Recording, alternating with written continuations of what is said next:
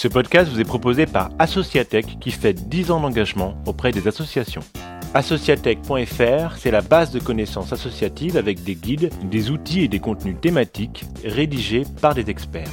Un site du Crédit Mutuel.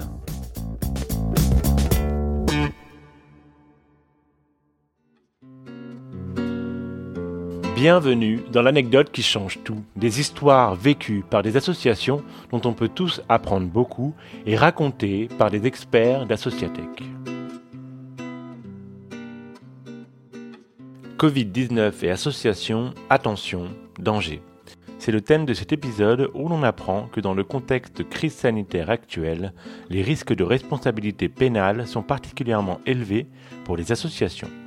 Dans cet épisode, c'est le professeur Yves Maillot, expert en droit de la responsabilité pour Associatech, qui nous livrera ses conseils avisés. Belle écoute à vous.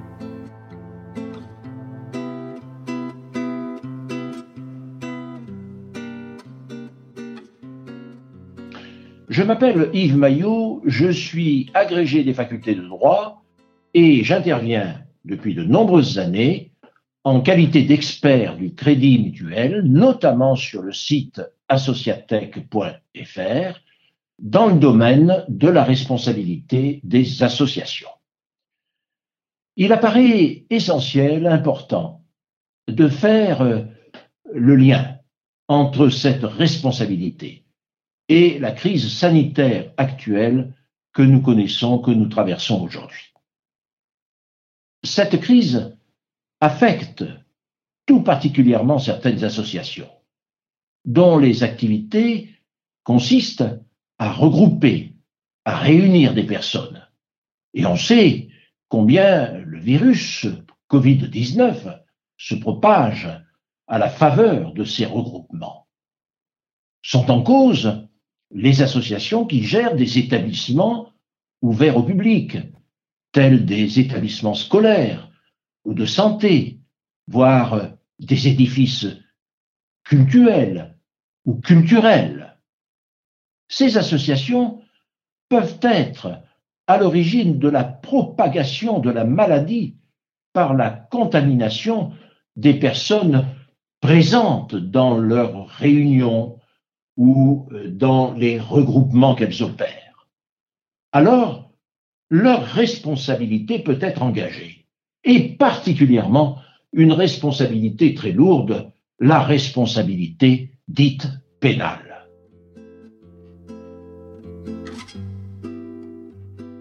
Les juridictions sont très réalistes, voire sévères, dans les applications qu'elles font de la responsabilité pénale. En témoigne une triste affaire empruntée à un contentieux dramatique.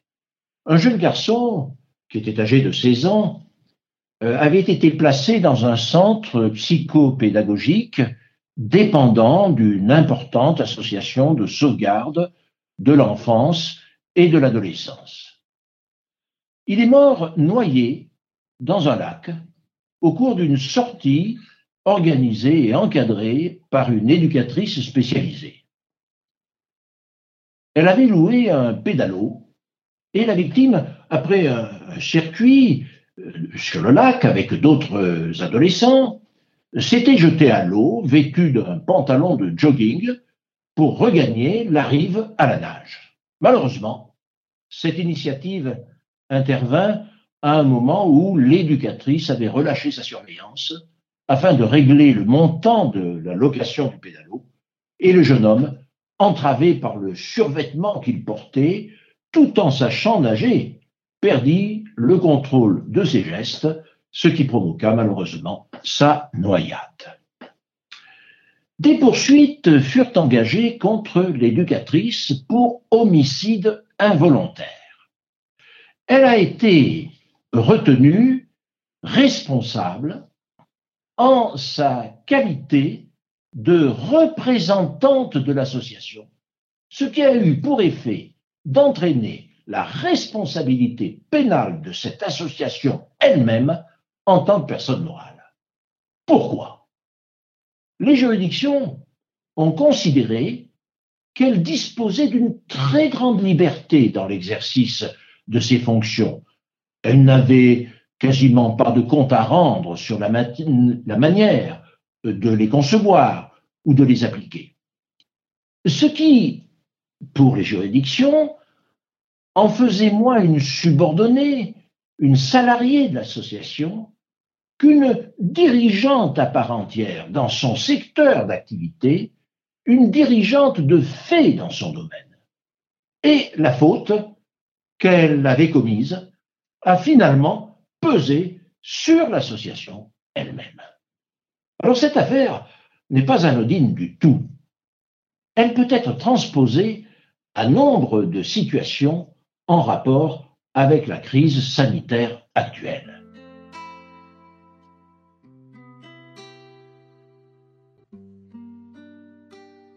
Il suffit que, doté d'une grande autonomie d'action, le responsable d'un établissement associatif ou d'une activité associative prenne des décisions contraires à la réglementation sanitaire pour que non seulement sa propre responsabilité soit engagée, mais encore celle de l'association dans laquelle et pour laquelle il intervient. Par exemple, organiser des rassemblements interdits, prévoir des réunions sans les gestes barrières, ou encore, pour des associations caritatives, ne pas assurer la protection des salariés ou des bénévoles exposés à des contacts permanents ou réguliers avec les personnes démunies ou assistées. Tels sont les manquements générateurs de responsabilité pouvant peser sur les associations. Cette responsabilité peut être très sévèrement sanctionnée. Plusieurs délits sont en cause. L'homicide involontaire, comme ce fut le cas dans la noyade de cet adolescent, les violences involontaires, lorsqu'il n'y a pas mort de la victime, et surtout un délit particulièrement redoutable et justement redouté, le délit de mise en danger délibéré de la personne d'autrui, qui consiste dans le simple fait, par la violation manifestement délibérée d'une obligation particulière de prudence ou de sécurité imposée par la loi ou le règlement, d'exposer directement autrui à un risque immédiat de mort ou de blessure grave. Cette mort ou ces blessures n'ont pas à être effectives, et c'est là l'intérêt de cette qualification pénale. Seule leur potentialité est en jeu. La mise en danger, c'est en quelque sorte un homicide involontaire ou une violence involontaire sans victime. Le comportement est seul en cause. Le manquement est seul en cause dans l'indifférence du résultat. Il suffit de ne pas respecter la réglementation qui est abondante relative à la crise sanitaire pour que l'infraction ait vocation à s'appliquer, surtout en lien avec des personnes âgées ou des personnes vulnérables qui sont exposées plus que d'autres et exposées jusqu'à la mort.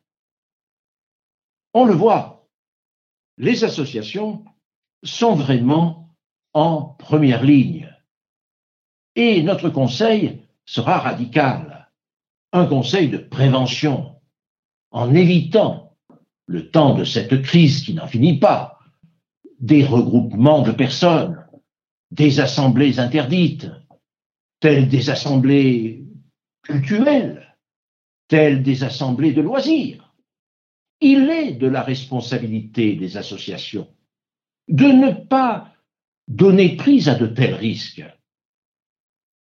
Parce que la réponse du droit pénal est sévère, qui érige en délit le simple fait de mettre des personnes en danger, indépendamment de toute atteinte à leur vie ou à leur intégrité physique.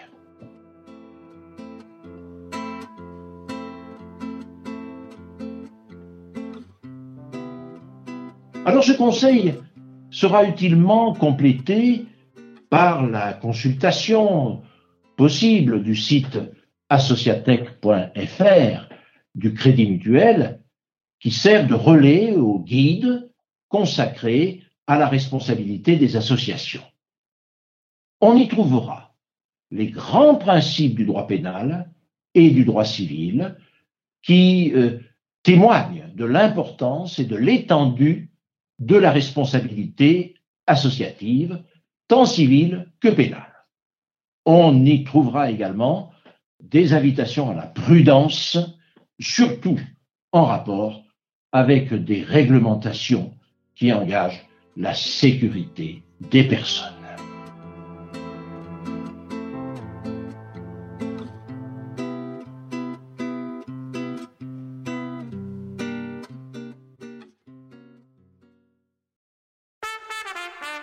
Merci d'avoir écouté l'anecdote qui change tout, le podcast d'Associatech. Nous vous donnons rendez-vous sur le site associatech.fr pour consulter les guides et les outils rédigés par les experts. N'hésitez pas à partager ce podcast, à le noter, à vous abonner, c'est important, et nous vous donnons rendez-vous au prochain épisode. À bientôt!